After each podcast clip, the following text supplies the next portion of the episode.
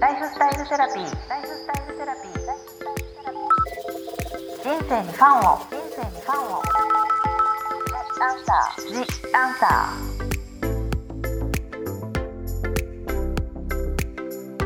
こんばんはワニブックス書籍編集長の青柳ゆきですライフスタイルセラピー今週も引き続き漢方科の桜井大輔先生をゲストにお送りいたします桜井先生よろしくお願いしますよろしくお願いします前回は中医学と二十四節気についてのお話と秋の養生のね簡単なお話いただきましたけど、はい、今日は本格的に二十四節気でいう、まあ、立秋諸書白露秋分寒露霜降っていうこの二十四節気の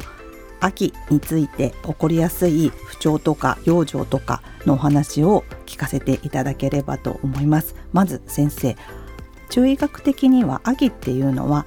季節的に象でいうと肺なんですよね。あそうですね、うん、季節でいうと肺というか、まあ、肺が該当する時期ですね、はい、肺が活発に動くという意味でもあり肺が弱りやすい時期という意味でもあります。はい。はい。でこの肺というのは、うん、中医学が指す五臓六腑と言われる内臓の一つなんですけれども、はい、西洋医学が指す肺とはちょっと違った概念を持っておりまして、はい、もう少し広い器官のことを指しています。肺そのものではないんですよね。まあ、肺そのものでもあるんですけども、うん、肺そのものプラス、うん、あの皮膚であったりとか鼻であったりとか、あとつながっていくと大腸であったりとか、それあと免疫系であるとか、体をエネルギーを作る場所であるとか、水分代謝をする場所であるとか、そういったものを全部ひっくるめて漢方では「肺」という一つの言葉に集約してしまいっています。像としての肺の、ね、機能も指しますね。はい。はい、なのでこの時期は肌が乾燥しやすかったりとか、はい、鼻から気管支にかけて呼吸器系のトラブルが起こりやすかったりとか、うん、体の中の乾燥による便秘が起こりやすかったりとか、はい、そういったことが起きやすい季節であるという時期ですね。そういうことの不調が出やすいから、はい、じゃあそれについてどう肺をケアしていく養生をしていきましょうという考え方ですね。はい、例えば、はい、先生のその肺についての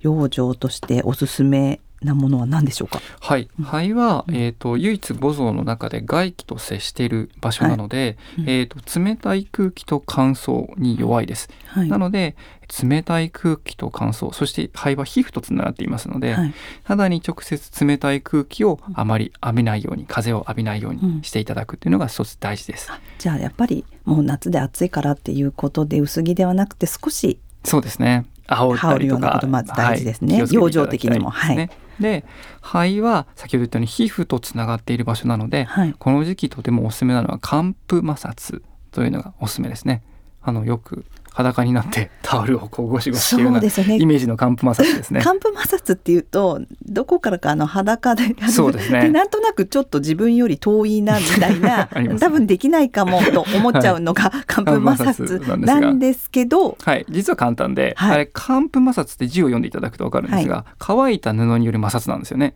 うん、だから乾いた布で肌を摩擦すればいいだけであって、うん、でしたら服の上から肌をゴシゴシこすることでも寒風摩擦になるわけです。それはすごいやりやすいですよね。テレビ見ながらでも何でもできますので、うん、ぜひとも皆さんに寒風摩擦をしていただいて皮膚に刺激を与えて肺を元気にするというやり方をしていただければと思います。はい、足とかこうただこうさすったりすることだけでもいいってことですか、はい、そうですね、肺は全身の皮膚とつながっているので、はい、あの全身の皮膚をゴシゴシやってあげるのがいいんですけれども、特に、えーと、経絡と言われる気の流れの通り道、まあ、血管みたいなものが体の中にあるわけですが、そこで肺の経絡を指す、まあ、腕の、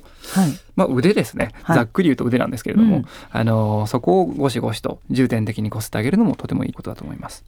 じゃあ例えばですけどちょっと咳がなんか朝出たなとか、うんうん、そういう時に肩から腕ぐらいのその、はい、手首にかけてですね。かけて、うん、まあ、洋服の上からでもこうさすってあげると、それは漢方的な肺の養生になるっていうことですそうですね。あのー、前回もお話したんですけど、漢方が一番強いのは未病を治すというところなので、はいうん、今出てる症状に関しては逆に治療が必要なんですよね。そうなってくるとまた、うん、えっ、とどこどこの経絡を刺激するツボであったりとか、うん、特定の漢方薬とか、特定の薬膳なんかが必要になってくるんですけど、乾燥してきても肺が弱らないように患部摩擦をして養生で備えておいてあげるっていう方が近いかもしれませんね。なるほどこう肺を鍛えるそうですことになるってことですね。はい、じゃあ例えばまあ喘息を持ってるお子さんのお母様とかそのお子さんのこう腕とかをそうですね普段からよくやってあげられる方が背中をさするあの体をさするっていうのは、はい、あのぜひやってあげる方がいいかもしれませんね。それが肺の養生につながるってことですよね。はい、あとは肺はね大腸にも関連しているということで今この時期便秘にとても悩んでる方はいらっしゃると思うんですけど質問にもとっても多かったので先生にちょっとこの時期の便秘についてにお話しいただければと思うんですけれども。はい、そうですね。えっ、と便秘に効く漢方というのもたくさんあります。はい、単純に下剤だけではなくて漢方で、うん、まああの便秘というのがなんでそうなっているかというところを見ていくわけですね。うんうんえーと、例えば、うん。とこの時期秋に多いのは乾燥による便秘ですね。体の中の潤い成分が足りなくて便が出ていない状態。コロコロした。コロコロした状態ですね、なかなか出ない。これを、えーと、この治療法として潤いを補って便を出す、はい、これをなんかね川に例えると、うん。乾燥した川にある船っていうふうに考えるんですよ。うん、でこの船はどうやったらいいかって考えるといくら押しても出ないですよね。うん、この場合は水かさを増す、はい、そうすると勝手に出ていくよっていうふうに考えるわけです。だからそういった治療法を行う場合もあるんですね。はい、でそういった時は潤い補給剤によって対処していきます。なぜこの人は潤いが足りないのかっていうことが重要になってくるわけですね。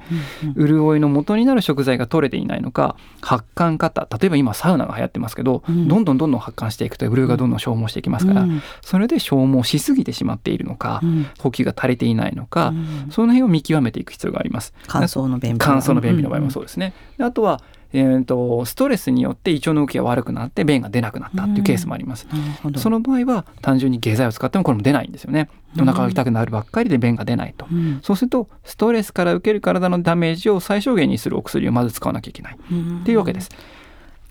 腸の動きによっての便が出なくなる、ね、はい。まあ、ケースもありますね、うん、だからで疲れやすい人は便が出にくいわけですね、うん、お腹に力が入らなくて押し出す力がないので、うん、便が出ないというケースもあります。なのでどの便秘なのかによって使う薬が全く変わってくるわけです。そっか、はい、これは本当にそれこそ一概にはそうですね。どんな漢方がいいですかとはだから下剤があるんですけども、うん、それをばっかり使っていると強い漢方薬の原剤って大王肝臓糖っていうお薬があって、はい強いんですよ、はい、でも強い分出るんですけどそれでしか出なくなってしまうと今度は本来の治療にはならないわけですね、うん、だから内容肝臓糖を使ってもいいけどそれをあんまり習慣化する。僕らはあんまり使わないです逆に言うと。強すぎるので。へもうこれって言ったらもうどうしてもって言った時ぐらいしかそうですね。緊急対応ぐらいな、うん、そこに持っていく便が自然に出るように体を作り変えてあげていく、うん、でそれもまあある程度短期間で効くものもたくさんありますので。そ,、えー、そうですね。根本解決ですね。それで出てその薬がなかったら出なくなっちゃうんだったら。だったら普通のあの西洋薬の便秘薬と何ら変わらないことなので一緒にやってることは、だったら西洋薬の便秘薬使ってもいいんじゃないかなと思いますし漢方だから植物で優しいっていうわけじゃないですね。だから体に合ったものを使うからこそ優しいのであって。そっか。じゃあやっぱり自分がどの便秘かって知ることが次のあの、はい、ケアの養生のの第一歩ですよね、はい、ただの便秘って思ってるだけでどうして便秘になってどうして便秘になってるかですね。ことですね。ありがとうございます。それでは秋の食べ物の養生ってありますでしょうか？まあ梨はもちろんいいですね。この時期の潤い食材としてとてもおすすめです、はい、積極的に梨なんかを食べられるのはとてもいいことだと思います、はい、あと全般的に白いものというのは肺に良いとされているものが多いので、うん、白いものを積極的に取ってあげるというのは大事ですね。それはあの食材の色ですよね。食材の色です、うんうん、はい。白きくらげとか、白ごま松の実豆腐豆乳湯葉白菜。で肉だと豚肉。豚肉って加熱すると白くなるんですけれども、うん、豚肉なんかもいいですね、うん、そういったものを積極的に取ってあげるといいと思います。それはあの中医学の五子っ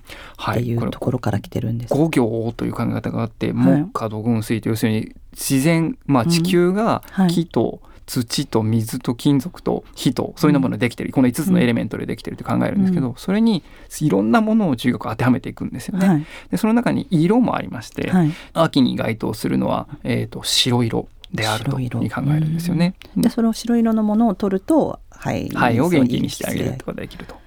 ってことは大根とかもそうそうですね。大根はちょっとした辛みもあります、うん、で、はい、これまた味も5つあるんですけども、はい、この5つの味の中で辛いというものが秋に該当します、はい、で適度な辛みというのは肺を活性化させるというふうに考えますので、うんうん、大根の辛みなんかもいいと思います。じゃあまさにいいですね。白くって辛み、はい、特に下の方なんかすごい辛いですもんね、ね。はい、それは肺を鍛える食べ物、ちょっと難しいのはやりすぎてしまうとこれもダメで、はい、例えばじゃあ激辛が好きいいんだとか、うん、どんなものにも胡椒かけたり七味かけたりとか生姜をバンバン入れるっていうのはあのやりがちなんですけれども、はい、寒くなってくるし温まるしいいだろうと思うんですが、うん。うん、逆に今度は消耗してしまうんですね。何事も中学っていうのは中庸といって真ん中を目指すことがとても大事で、はい、やりすぎてしまうことが体の負担になると、はい、適度な辛み玉ねぎを使うとかネギを少し入れるとかっていう程度が一番いいので、大根の辛みを少し入れるとかっていうぐらいがいいと思います。やっぱりその中医学って中ってね本当に中使きますけど、はい、本当にバランスがいいっていうことを、はい、とにかく重んじる。そうですね。体の不調っていうのはバランスが崩れたことによる。だから秋だと、うん、本来潤いがあるべきところに乾燥してしまったせいで、うん、粘膜や肌が乾燥して不調が起こるとして考えますので、うん。はい、そしたらそのバランスを戻すには潤いを足すという対策を取るわけです、はい、でもそれも足すのもたくさん足せばいいわけじゃなくて元のゼロに戻すというふうな考え方です、前回のお水取りすぎもありましたけど、はい、いいからといってもう梨ばっかりとにかく 食べるとも食べ過ぎは良くない良くないですね。なるほど。それがやっぱり中医学のもう本当に中庸という考え方が根本っていうことですよね、はいはい、あとね本にもいっぱい載ってますけれども本はその二十四節気ごとに細かく、はい、あのおすすめとかこういうふうに過ごしたらいいよとかこの養生があるよって先生書いていただいてるんですけれども、はい、あと他に秋はこれもポイントだよっていうのってありますそうですね。秋は先ほどの五行の話なんですけども、はい、感情とも関連してくるんですけども5つの感情ですね、はい、で秋は悲しみという感情が割り振られています。悲しみ。はい秋はやっぱり物悲しくなるとか歌の歌詞にも出てきたりとか、うん、あの昔の古典なんかにもいろんなそういった話が出てくるんですけども、うん、秋は自然現象の一つのように悲しみを感じやすい季節です。ちゃんと中医学的な学問でも感情が悲しい、ね、感情が悲しいというふうになってますね。位置づけられてるんですね。はいそれってでもあんまりこう良くないですよね。良くないっていうか、あのー、あでも必要な感情なのかもしれないですけど、そううん、そうですね、はい、だから逆に言うと悲しくなりやすいのは、まあ秋のせいだというふうに考えてあげると少し心が軽くなるかもしれません、ね。じゃあ人恋しいっていうのはでも正しい感情でで、はい、でもそれがもう秋だからだ。秋だからまあそういうもんだと。人恋しすぎても、はい、もう秋だからだっていうふうに捉えていただくとちょっと楽になるかもしれませんね。その感情もあってこう全部がその振り分けられるっていう考え方も面白いし、はい、そうだからだっていう答えにもなるっていうことですよね。はい、ちょっと心の助けになるかなという気はしますね。だから冬には冬の春には春のっていうふうに感情があるっていう、はい、ことですよね。はい、ありがとうございます。次回はこれから冬に向けての具体的な養生についてお伺いしたいと思います。ここまでのお相手は青柳ゆきと桜井大輔でした。桜井先生ありがとうございました。ありがとうございました。ライフスタイルセラピー。ジ・アンサー。